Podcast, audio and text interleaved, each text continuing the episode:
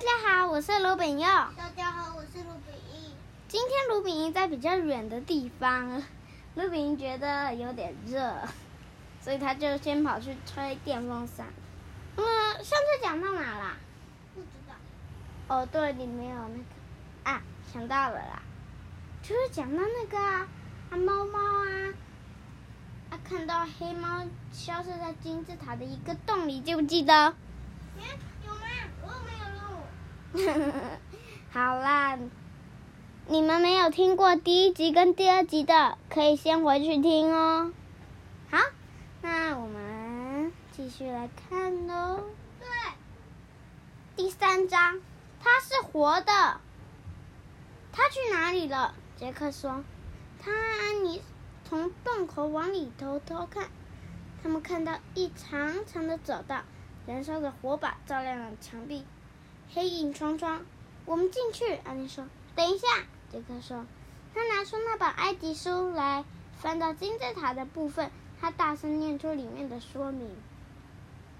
呃，金字塔有十，又称为死者之屋。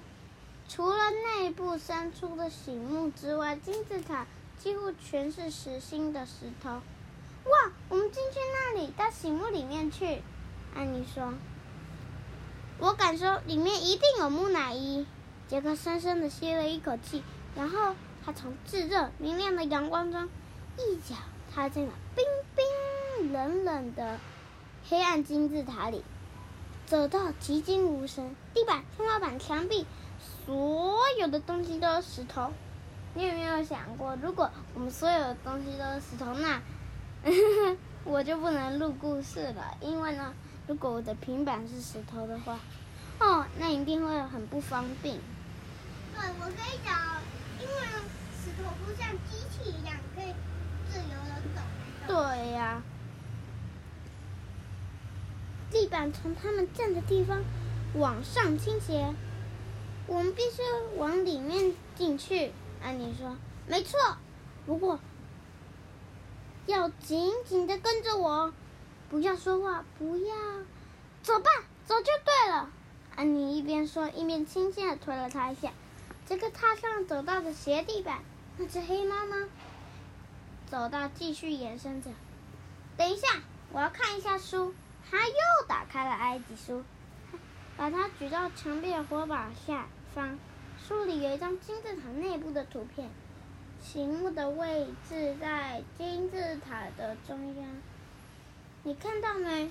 杰克指着图片说：“好像就在正前方。”杰克把书夹在手臂下，然后呢，他们往金字塔更深处前进。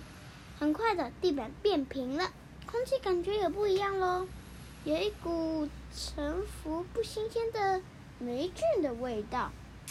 可能很久没有使用这个金字塔，就发霉了嘛。杰克再度翻开书，我想。我们差不多已经到醒目了，看到图片了吗？走到往上倾斜，然后变平坦了，然后就走进醒目里了。看，你看，咦咦，一个奇怪声音在金字塔里回荡。这个摔落手中的书，就这样哦，听好了，听声音哦。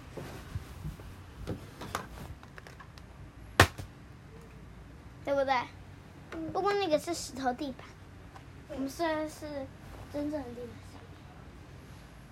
黑暗里飘来一个白影，它咻咻的飘向他们。一个木乃伊，它是活的！安妮大喊。哦，已经第四章了，起死回生。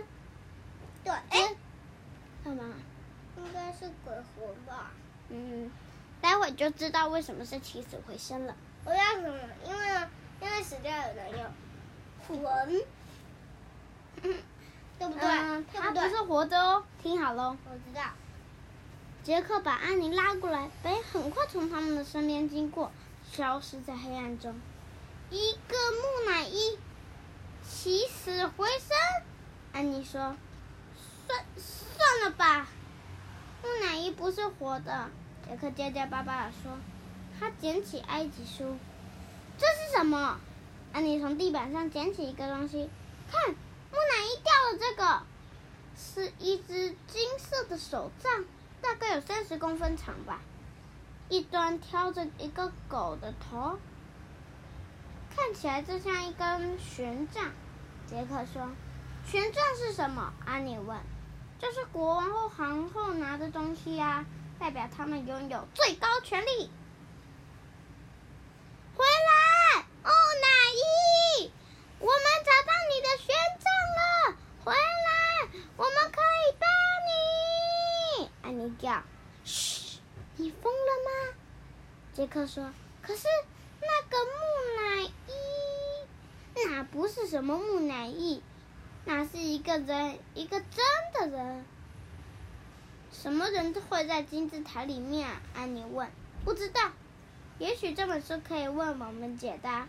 杰克说：“他翻开书找，嗯，最后，终于翻到一张图片，上面有一个人在金字塔里。他读着：‘盗墓者经常偷走和木乃伊一起陪葬的宝藏，建造假通道，通常是为了阻止盗墓者。’”杰克合上书，没有活的木乃伊啦。只是只有盗墓者，他说：“哎呦喂呀，盗墓者！”安妮说：“对，就是专门偷坟墓里的东西的小偷啦。万一那个小偷回来怎么办？